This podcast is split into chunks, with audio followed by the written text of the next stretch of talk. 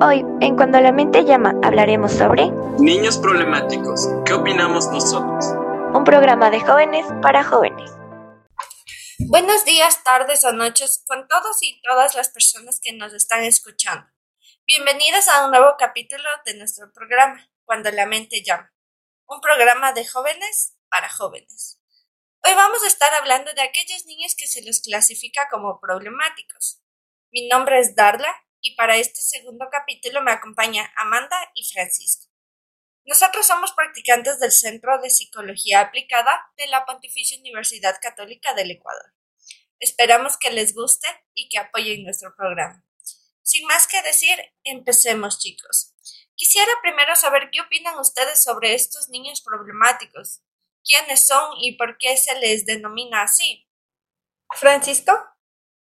Eh, ok, bueno, eh, hola Darla, hola Amanda. Eh, bueno, personalmente creo que problemáticos se los considera en cuando tienen eh, problemas de conducta o alguna dificultad en escolar. Em, esto es evidenciado por parte de los padres, maestros, cuidadores o la persona que en ese, en ese caso se esté haciendo cargo del, niño.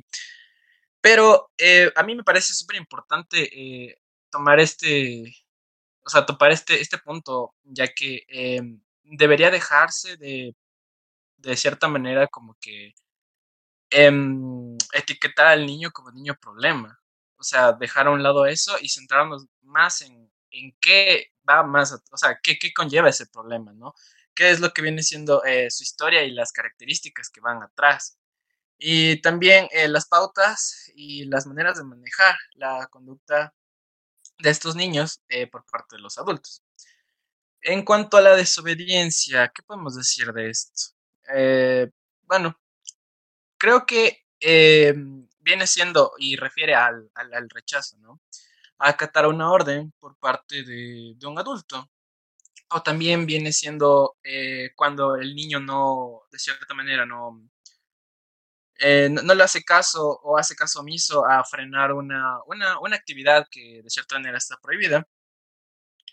O también el, el rechazo a, a realizar tareas obligatorias como eh, despertarse temprano a desayunar con todos, o lavarse los dientes, o, en, o incluso a, a no ordenar sus juguetes. Eh, también considero que estos problemas eh, resultan muy perturbadores para, para los padres, ¿no? Pueden llegar a sentirse hasta frustrados en cierto momento, ya que eh, resulta un desafío para su autoridad y su control eh, llegando de cierta manera a crearse un vínculo violento con los mismos y también eh, eh, es, es un problema, ¿no? Que actualmente eh, esto, esto, esta, esta problemática está yendo en alza, entonces sí hay que tenerle un poquito más de, de, de- atención, ya que eh, estas malas conductas o en sí cualquier, cualquiera de estos problemas relacionados están teniendo un auge en la actualidad. Eh, ok, Amanda. Ya, y si hablamos de este término de, de lo que es la desobediencia, pues en la actualidad, ¿tú crees que ha tenido cambios, como mencionas, en, en algunos años con este auge? ¿Ha tenido algún otro cambio más? Eh, ok, desde mi punto de vista, sí, ya que eh, todo con el tiempo ha ido cambiando, ¿no? Eh, eh, no nada se, se queda eh, estático. Pero eh, en este plano, sí, ya que lo- los valores, no sé, responsabilidades y eso han ido cambiando con el tiempo. Antes era súper estricto esto de, mm, del, del cuidado de los padres. Personalmente me, me identifico un poquito con eso, porque mi madre sí es muy estricta en ciertas cosas, entonces, pero de cierta manera siento que eso me ha ayudado a, a ser un poco más responsable y ser más, eh, ¿cómo decirlo? Más, estar más pendiente de las cosas y me gusta que las cosas salgan bien.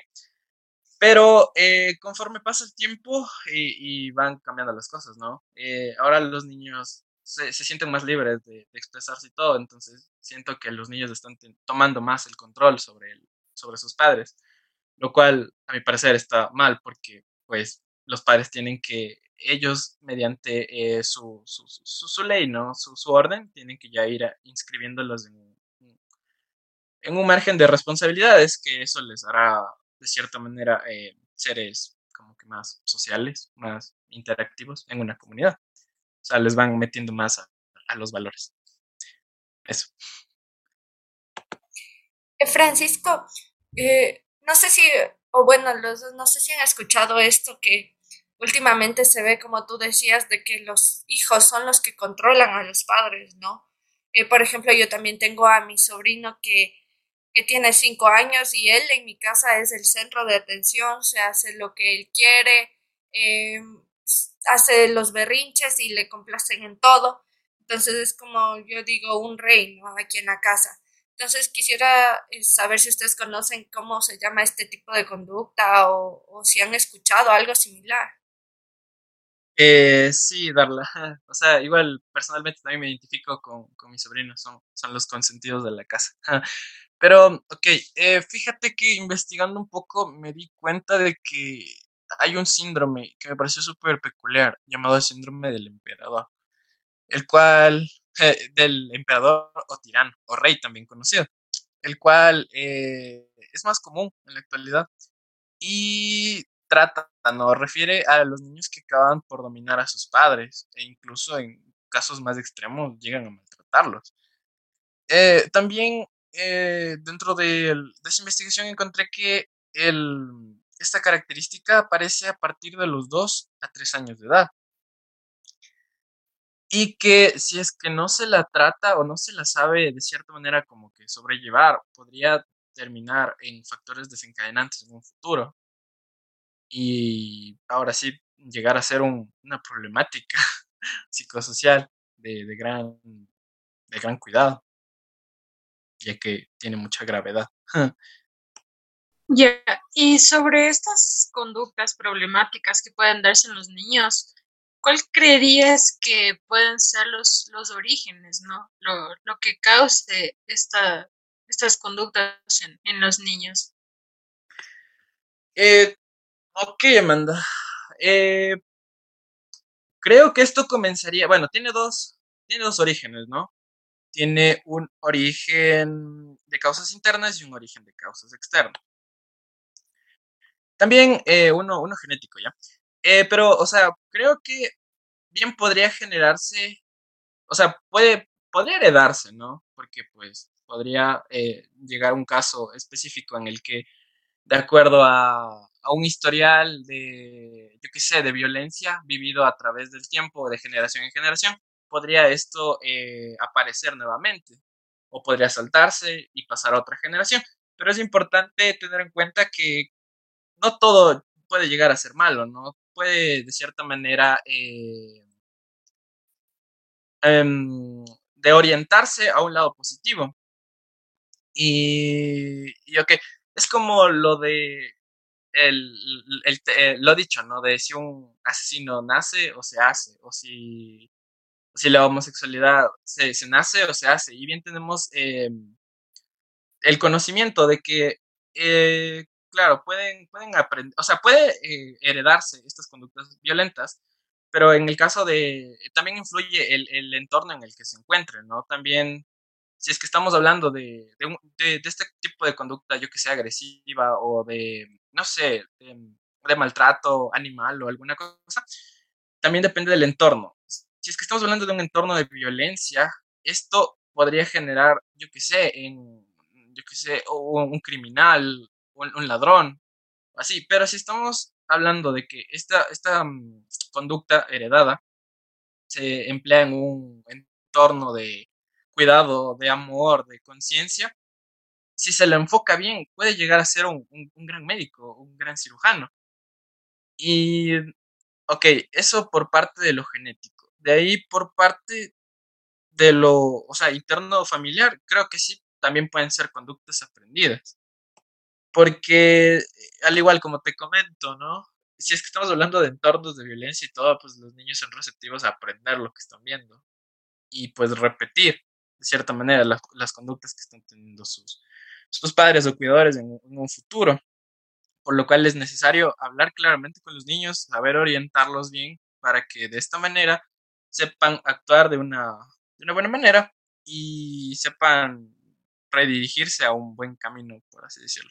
A mí me parece súper interesante lo que tú dices, eh, Francisco, eh, porque sí, exactamente, muchas veces a estos niños se les denomina como problemáticos, pero no es, solo se ve la conducta del niño, no se ve su posible origen o ese, eso que hay detrás de esa conducta.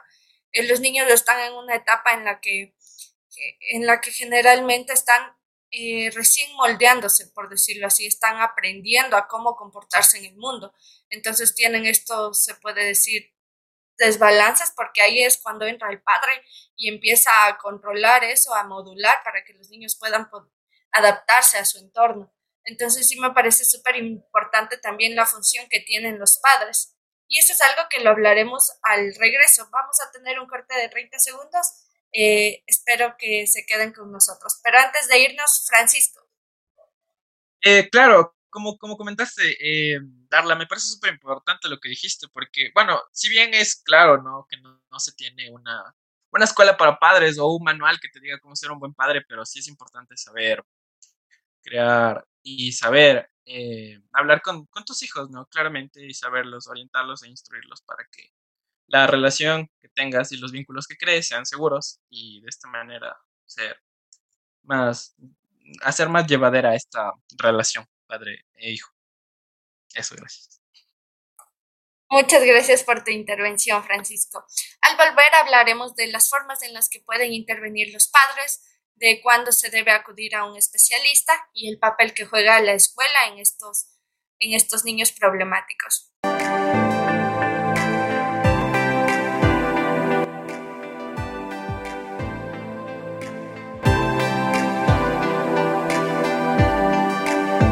Continuamos. Muchas gracias por quedarse con nosotros. Eh, como mencionamos anteriormente, vamos a hablar ahora de qué formas pueden intervenir los padres. Eh, sabemos que este comportamientos eh, problemáticos, entre comillas, se puede decir que son comunes en la mayoría de los niños. Generalmente hacen un berrinche por aquí, un berrinche por allá, pero estas son acciones que generalmente les frustran a los padres y que no saben cómo actuar incluso eh, han aplicado diferentes técnicas de disciplina que no, que no han tenido mucho éxito. En nuestra cultura ecuatoriana eh, creo que es muy común aplicar esto del castigo físico. No sé si hablamos con nuestros eh, padres o incluso nosotros mismos, cómo les educaban sus, sus padres a ellos. Podemos ver que era muy común esto aplicar el, el, correazo o con, a veces incluso muchas veces con ortiga y con todo eso, porque es muy normal en nuestra cultura. No sé si a alguno de ustedes chicos les ha pasado esto de que les han castigado o han escuchado alguna historia sobre este tipo de castigos. Eh, Francisco, adelante. Eh, ok, personalmente eh, yo no soy de las personas que mucho les, les golpearon, por así decirlo, mucho les, les dieron el correazo. Eh, porque como me comenta mi madre, ¿no? Eh, yo siempre he sido un niño tranquilo, un niño que sí sabía acatar órdenes y todo, entonces no le di mayor problema, pero mi hermana sí, ella sí fue victimizada por ese, por ese tipo de castigo, por así decirlo. Ella sí pagó los platos rotos, por, así decirlo. Pues sí, es, es un tema, o sea, no siento que sea la mejor manera de, como que de orientar a los niños o de hacerles entender, pero bueno, eran tiempos anteriores. Muchas gracias, Francisco. Amanda. Claro, conjuntamente con lo que Francisco nos comenta, hay, hay este contraste, ¿no? A veces entre, entre padres que tienen un hijo bastante tranquilo y un hijo bastante inquieto, ¿no? En ese mi caso yo era la más tranquila y pues tengo un hermano mayor que siempre lo correteaban por toda la casa. Y, es interesante porque él seguía haciendo pues las mismas cosas, pero igual seguía recibiendo este castigo físico. Y lo interesante está ahí que él aunque sabía que pues lo iban a castigar de esta forma igual seguía corriendo, seguía jugando, seguía rompiendo cosas, ¿no? Entonces, es interesante cómo se podría actuar frente a estos comportamientos, ¿no? Porque muchas veces se opta por este castigo físico y no por otra solución. Muchísimas gracias, Amanda. Y sí, es súper interesante porque es como que el primer recurso que acuden o que acudían los padres anteriormente en otros tiempos, ¿no? Y muchas veces vemos que estos castigos no, no generaban ninguna solución porque únicamente como que reprimían la conducta, pero seguía el, se puede decir, el deseo de hacerla y también de no había ningún cambio y más adelante podría ocasionar muchos más problemas. Eh, también es súper interesante, yo estuve leyendo y revisé un estudio que decía que un mayor porcentaje de personas decían que no les había afectado eh, estos castigos físicos y que más bien eh, ahora gracias a esos castigos de sus padres les hicieron llegar a ser profesionales, a tener una carrera y a ser responsables en la vida. Pero estas mismas personas eran quienes tenían trastornos de ansiedad, dificultades en en su conducta emocional. Entonces, es súper interesante ver que la conducta ya no está por esa represión que hubo de niños, pero se manifiesta de otras formas. Entonces, muchas veces vemos que los padres acuden a este tipo de castigos, pero realmente esa no es la solución, sino ver allí qué pasa. Y cuando hay este tipo de berrinches, a veces también los padres se frustran y colapsan. Entonces, es importante saber intervenir en este tipo de, situaciones, de qué forma se puede intervenir. Francisco. Eh, ok. Eh, Darla, ¿cómo eh, podría actuar un, padre o una madre durante un berrinche? ¿Cómo crees tú que sería la, la opción?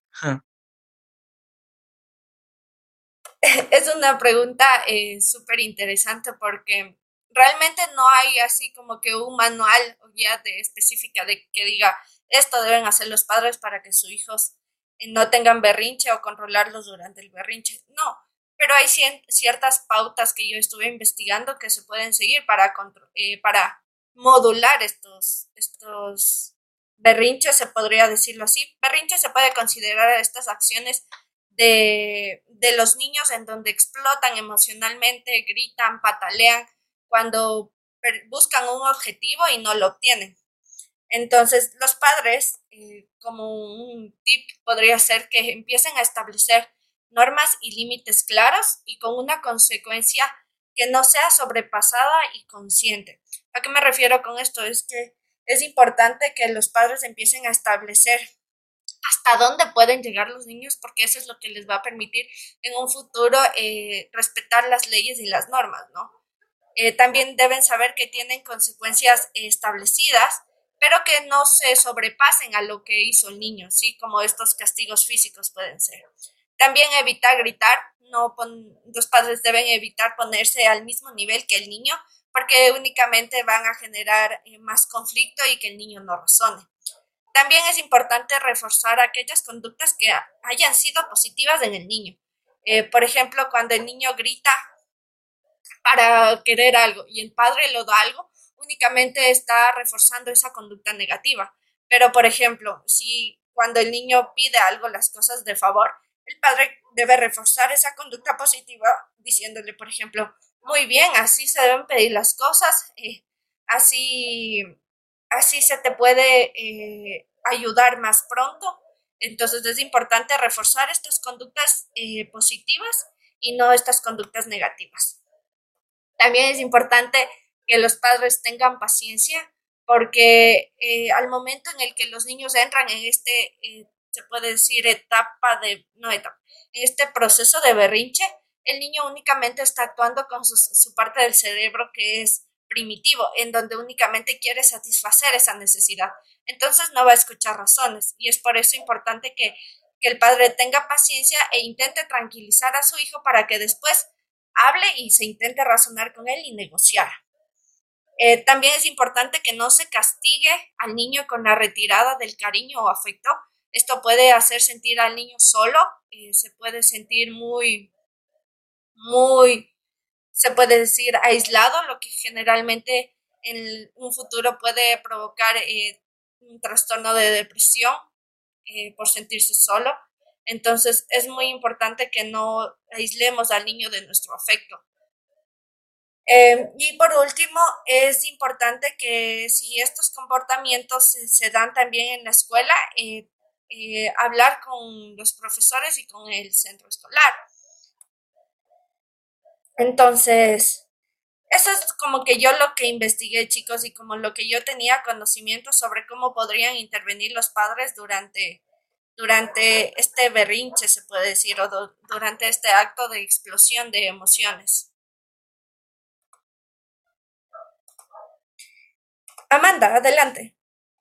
Eh, perdón, Francisco. Eh, ok, me parece súper importante lo, que mencionas, ¿no? Porque hay que saber actuar frente a este tipo de conductas. Es, es bien sabido que, no sé, una cultura de vivir en una cultura de violencia solo va a generar más violencia en el, en el futuro y siento que pues esa no es la solución. Eh, considero que saber hablar bien sobre los temas, saber expresarse bien frente al niño y saber hacerle entender eh, lo que está haciendo mal es importante, ya que de esta manera el niño sabe y entiende. Es, se tiene esta lógica, ¿no? De es que es chiquito y él no entiende, pero no, los niños entienden y son muy conscientes de lo que está pasando a su alrededor. Eso, gracias. Muchas gracias, Francisco, por tu intervención. Y sí, es verdad, ¿no? Los niños entienden absolutamente todo. Eh, Amanda. Ya, y sobre esto de los padres, ¿no? Que nos estabas comentando, ¿cómo podrían entonces mejorar más esa relación con, con sus hijos? ¿Qué podrían hacer ahí?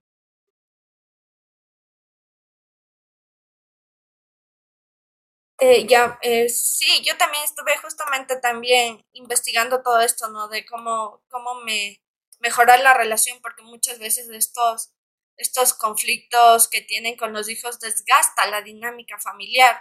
Entonces, eh, muchas veces también los padres, como se sienten impotentes, se alejan un poco de su hijo y los niños se sienten culpables porque esa dinámica familiar se ve afectada, ¿no? Se ve, sienten ellos el ambiente tenso, entonces también tienden a sentirse culpables. Entonces, es importante que también eh, sepamos cómo, sepan los padres cómo mejorar esta relación con sus hijos, porque a la par se va a mejorar también estas conductas de, de los niños que causan dificultades, porque muchas veces también el origen puede ser esto de que se sientan solos y sea una forma de llamar a los padres, una forma de buscar su atención.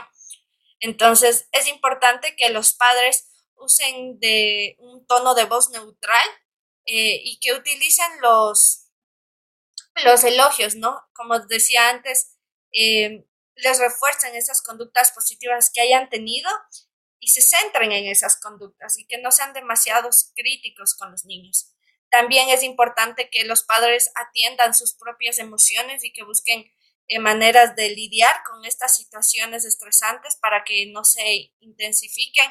Es importante que el padre aprenda a entender sus emociones y a poder modularlas con el niño para que tampoco explote y termine en estos, en estos eh, arranques de, de castigo, se puede decir, porque también explota y muchas veces son por esas que explosiones que tiene el padre que castiga al hijo de manera física.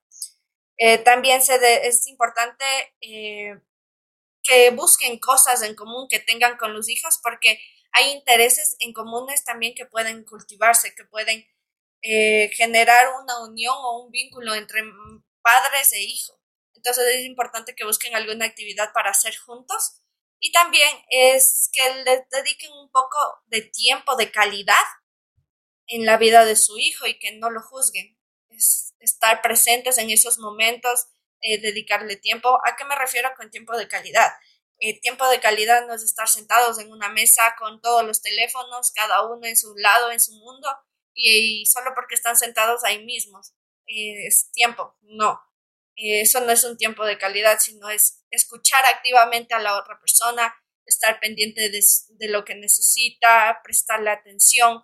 Entonces, eso es importante para que el niño se sienta acompañado y sienta que sus padres están presentes en su vida y estas conductas vayan cesando. Eh, Francisco. Eh, con, lo que me, con lo que mencionas, eh, me parece súper importante hacer aquí un punto, ya que es verdad que la, la tecnología nos ha ayudado bastante en, en, muchos aspectos, pero sin embargo creo que nos está alejando de la realidad y cada vez se hace más difícil centrarnos en lo que está pasando aquí y ahora eh, y, y, es complicado, ¿no? Como te digo, a veces los padres eh, por frustración de no saber cómo actuar, no saber cómo calmar a su hijo, pues lo que se les ocurre es el celular. Y a mi parecer está muy mal porque pues los niños están ahorita más, eh, más, más allegados con la tecnología, ¿no? Y siento que de cierta manera estos dispositivos eh, sí reemplazan este, esta interacción de, de, padres con hijos y me parece que, claro, o sea, de cierta manera te, te, puede ayudar, ¿no? Porque pues también hay que ver el caso por caso, ¿no? También puede ser que los papás estén ocupados, o en este caso de, de la pandemia, ¿no? El teletrabajo, eh, no, no siempre van a estar los, los, los padres al, al, pendiente de sus hijos, entonces recurren a estos medios, pero sí es importante crear límites y crear normas sobre este tipo de, dispositivos y de conductas para que no lleguen a ser, de cierta manera, un vicio y sean perjudiciales tanto para ambas partes. Exactamente, Francisco, muchas gracias por tu intervención. Esto de la tecnología vemos que también ha modificado las dinámicas familiares, ¿no? Que han cambiado completamente y que en muchos casos puede ser para bien, pero en otros perjudiciales, en especialmente para los niños. Y también es algo que me parecía súper importante mencionar, es que, eh, como les decía, estas conductas de los niños de desobediencia eh, o, o, que se les puede considerar como problemáticos son normales y habituales en, la, en los niños. Pero es importante que mencionar que, que hay momentos en los que ya se salen de este de este marco de lo que se podría considerar normal y que nos advierte, oye, está pasando algo más con tu hijo.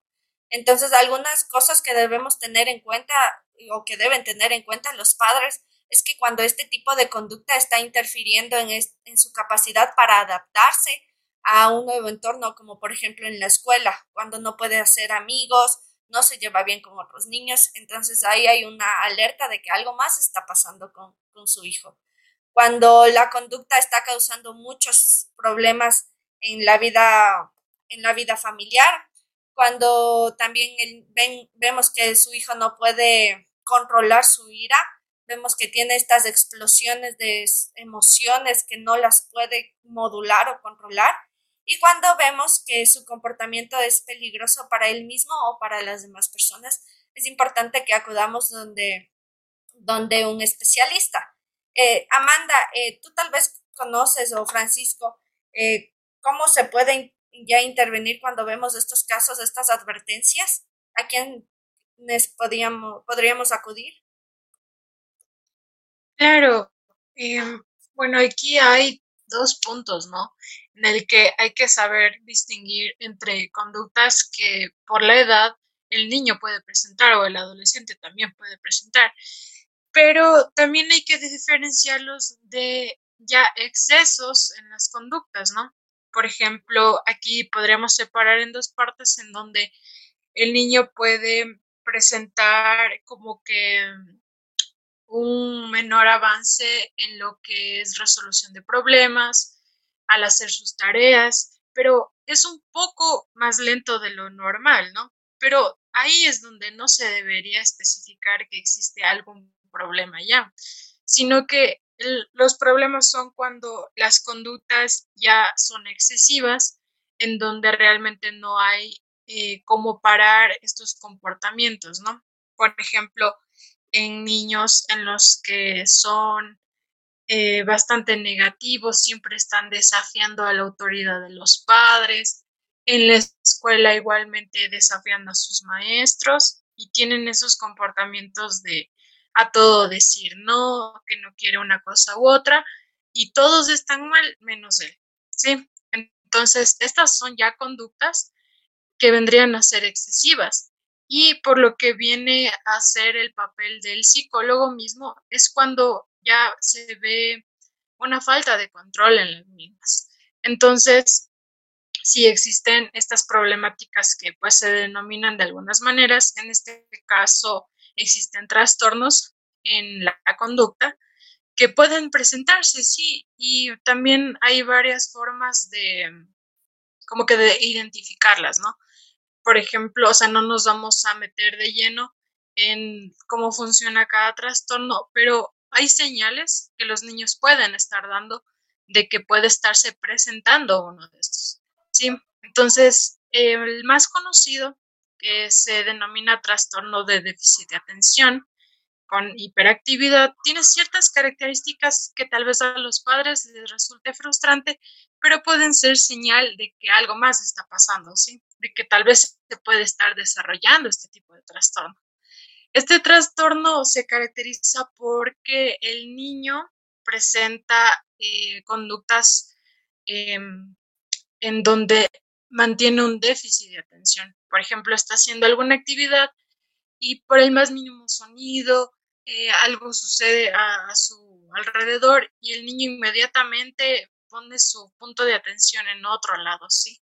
Y es imposible que vuelva a la actividad o que termine, pues, las actividades que estaba haciendo. Otro de estos puntos es eh, la impulsividad que puede presentar el niño. El niño no es que, eh, por ejemplo, no puede esperar en una fila, no puede esperar su turno para subirse a un juego o para tomar alguna cosa de la clase, sino que simplemente va y lo hace, pero no es porque el niño en realidad quiera hacer un mal o no es que mm, no quiera obedecer, simplemente es este hecho de que es la característica impulsiva que puede ser eh, una, un síntoma, pues, de que esté desarrollándose este trastorno. Además, esta hiperactividad, los niños que no pueden permanecer sentados, que no pueden estar en un mismo lugar más de cinco minutos y van de un lado para otro, ¿sí?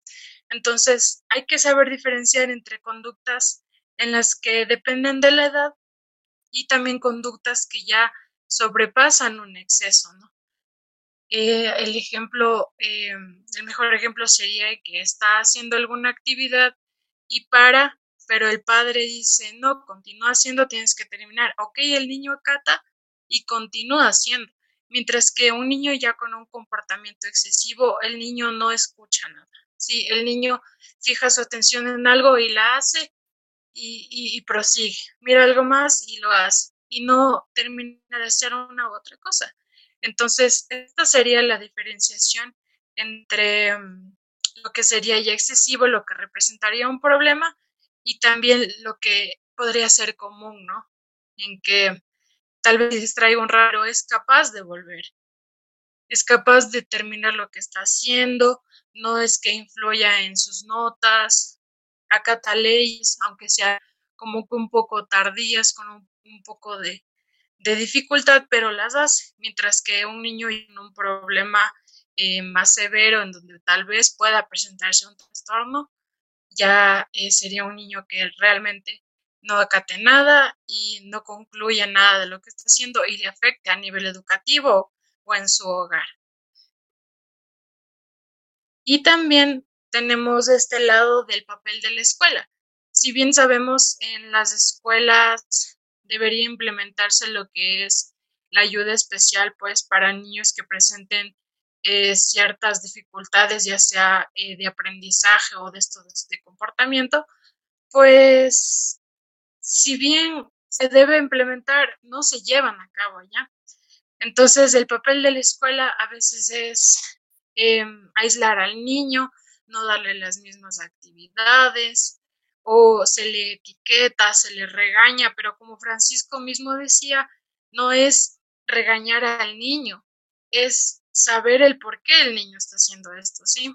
Entonces, el papel de la escuela sería un acompañamiento bastante cercano a la vez que se identifica al niño que qué es lo que está pasando con él, ¿no? Si tiene alguna conducta eh, fuera de lo habitual, saber el por qué al niño se le debería dar esa escucha, no simplemente se le debería aplicar un castigo sin saber el por qué, porque ahí es cuando se comete el error de etiquetar o tal vez tratar algo de otra manera, ¿no? Entonces no se llegaría a ningún lado.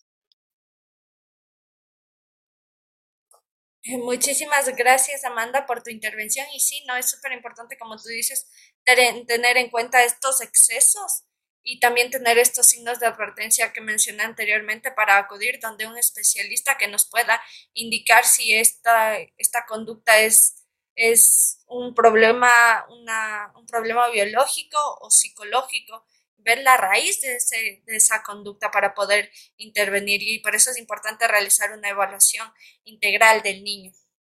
Así que eh, muchísimas gracias, Amanda. Eh, ¿Algo más que quieras decir, Amanda, ya para finalizar?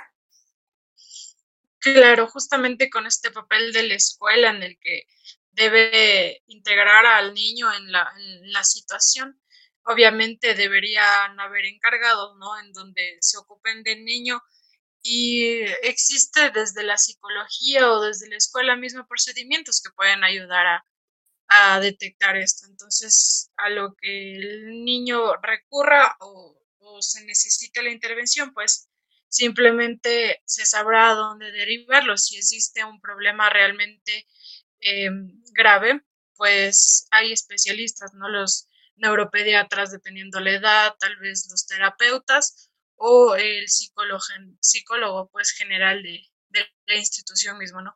Pero el hecho es que reciba la atención y la atención adecuada no es que se le va a etiquetar al niño simplemente por conductas vistas en el momento, ¿no? Sino que se debe andar bastante en, qué es lo que pasa y por qué hace esto y no solo ver lo que hizo, ¿no?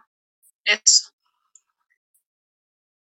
Muchísimas gracias, Amanda. Sí, es importante más que todo preservar el bienestar del niño, ¿no? Y bueno, eso ha sido todo por el programa del día de hoy. Esperamos que les haya gustado mucho y esperamos que nos acompañen en un próximo episodio. Gracias. En el siguiente capítulo hablaremos sobre el duelo en los jóvenes, cuáles son sus etapas, cuáles son sus tiempos. Averígualo en nuestro siguiente programa semanal de Cuando la mente llama.